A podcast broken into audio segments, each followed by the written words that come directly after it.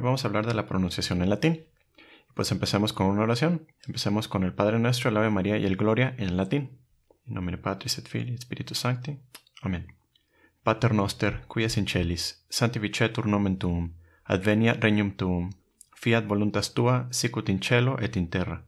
Panem nostrum quotidianum da nobis hodie, et dimite nobis debita nostra, sicut et nos dimitimus debitoribus nostris, et ne nos inducas in tentationem, sed libera nos a malo. Amén.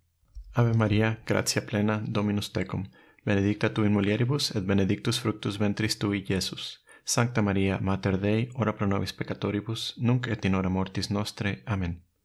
Gloria Patri et Filio et Spiritui Sancto, sicut erat in principio, et nunc et semper, et in saecula saeculorum. Amén. Entonces, ¿por qué el latín? El latín es el lenguaje oficial de la Iglesia. Sus documentos se publican en latín porque son las versiones normativas. Por eso escuchamos títulos de documentos como Sumorum Pontificum, que quiere decir sumos pontífices, y estos títulos se toman tradicionalmente de las primeras palabras en latín del documento oficial. Pero hay gente que pregunta, ¿no es una lengua muerta? Una lengua muerta significa que no es una lengua de uso común, ya no se adapta a cambios ni entran modismos al lenguaje con el pasar de los tiempos, o sea, prácticamente el mundo no lo habla como tal, por eso se le dice muerto. Eso significa que el latín es un lenguaje estable, y eso es útil para la iglesia porque los significados de palabras no cambiarán con los siglos. Puedes leer algo escrito hace 500 años, hace 1000 años, o algo que se pudiera escribir 200 años en el futuro en latín, y el significado de las palabras va a ser siempre la misma. El latín es una base estable que le da la iglesia para traducir al resto de las lenguas del mundo. Entonces, si algún día se inventan una lengua nueva, el latín sería la base para esa traducción. Y entonces, entre más fiel sea una oración o una traducción al latín, entonces mejor esa traducción.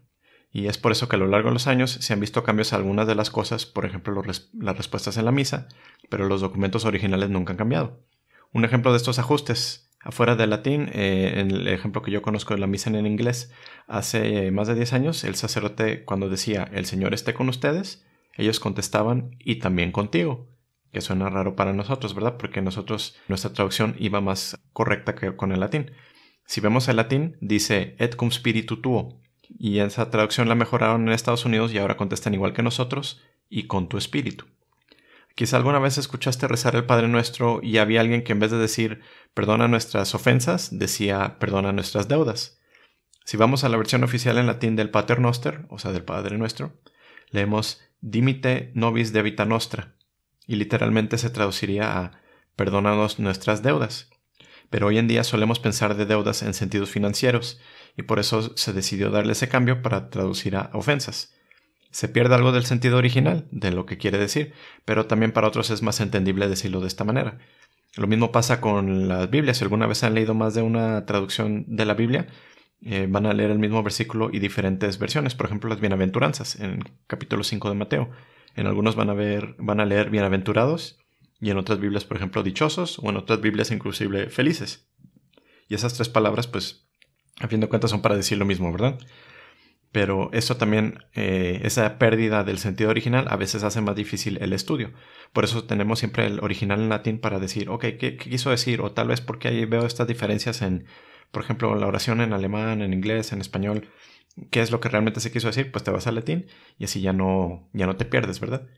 Pero ahora la duda, ¿para qué rezar en latín? Pues fíjense un poquito de historia, pero existen tres lenguas que ahora se consideran muertas, que fueron hechas sagradas.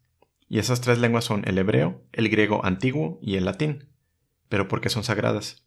El latín no era la lengua del imperio romano que cooperó a dar muerte a Jesús, ¿por qué, solo, por qué va a ser sagrada? Pues la razón es muy sencilla, porque estas tres lenguas fueron clavadas al instrumento de nuestra salvación.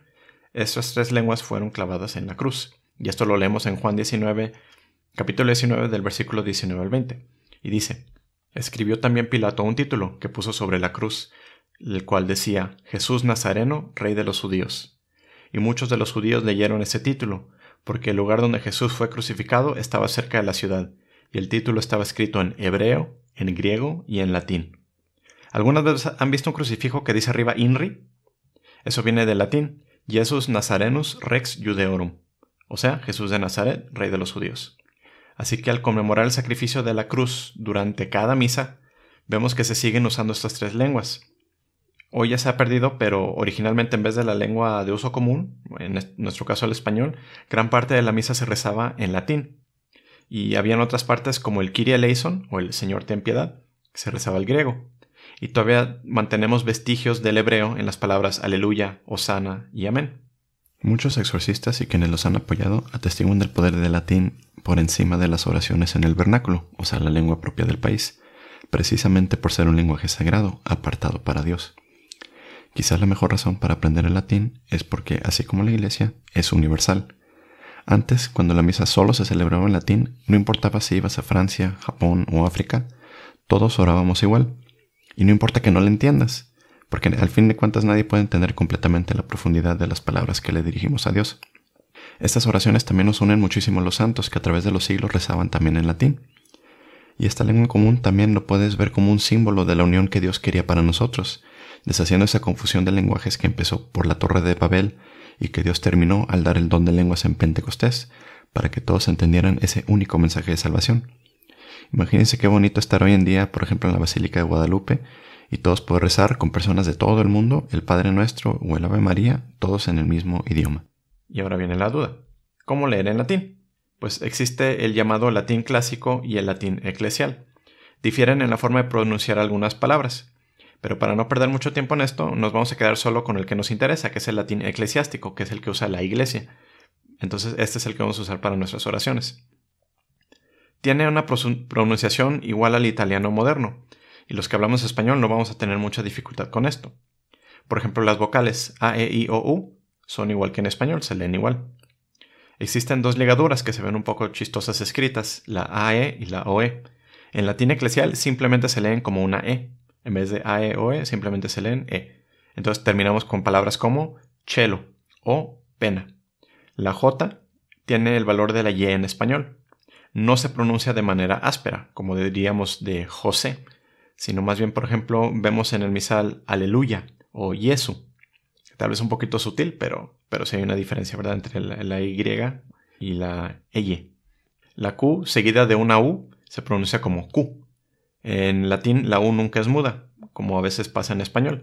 Entonces al leer una palabra como quotidianum, así es como se lee. La GE o GI tiene un sonido suave. Se lee como una Y, Regina. La GN suena como la ñ española, y así terminamos con palabras como riñum. La H tiene dos valores en latín eclesiástico.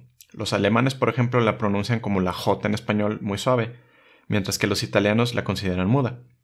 Nosotros, los latinos, también la usamos silenciosa como nuestro lenguaje en español, así que, por ejemplo, tenemos la palabra odie. La C, seguida de la E, I, AE y OE, se pronuncia como la Che. Entonces tenemos dos ejemplos cello y santificetur. Con las dobles consonantes se pronuncia la primera letra y a la mitad se pronuncia la segunda. Entonces terminamos con dimittimus. Existen algunas excepciones, por ejemplo, una doble C seguida de la E o la I. Entonces terminamos con una palabra como eche. O también una SC seguida de E o I se pronuncia también como che. Entonces tenemos palabras como descendit. Con la PH y la TH, sus sonidos son F y T respectivamente. Y una letra T seguida por una I más la A, E, O o la U tienen un sonido complejo, que es el sonido de una TS. Entonces leemos tentationem. Y les dejo una guía de pronunciación que también van a poder ver en la descripción para que puedan acordarse de cómo leerlo y también para que la puedan descargar si lo quieren en su celular. Y pues para cerrar esta breve introducción al latín, cerremos con la oración a San Miguel Arcángel. Sancte Michel Arcangeli, defendenos in prelio, contra necitiam et insidias diaboli esto presidium, imperet illi Deus, supplices deprecamur, duque princips militia celestis, satanam aliosque spiritus malignos, quia perditionem animarum pervegantur in mundo, divina virtute in infernum detrude. Amén. Dios os bendiga.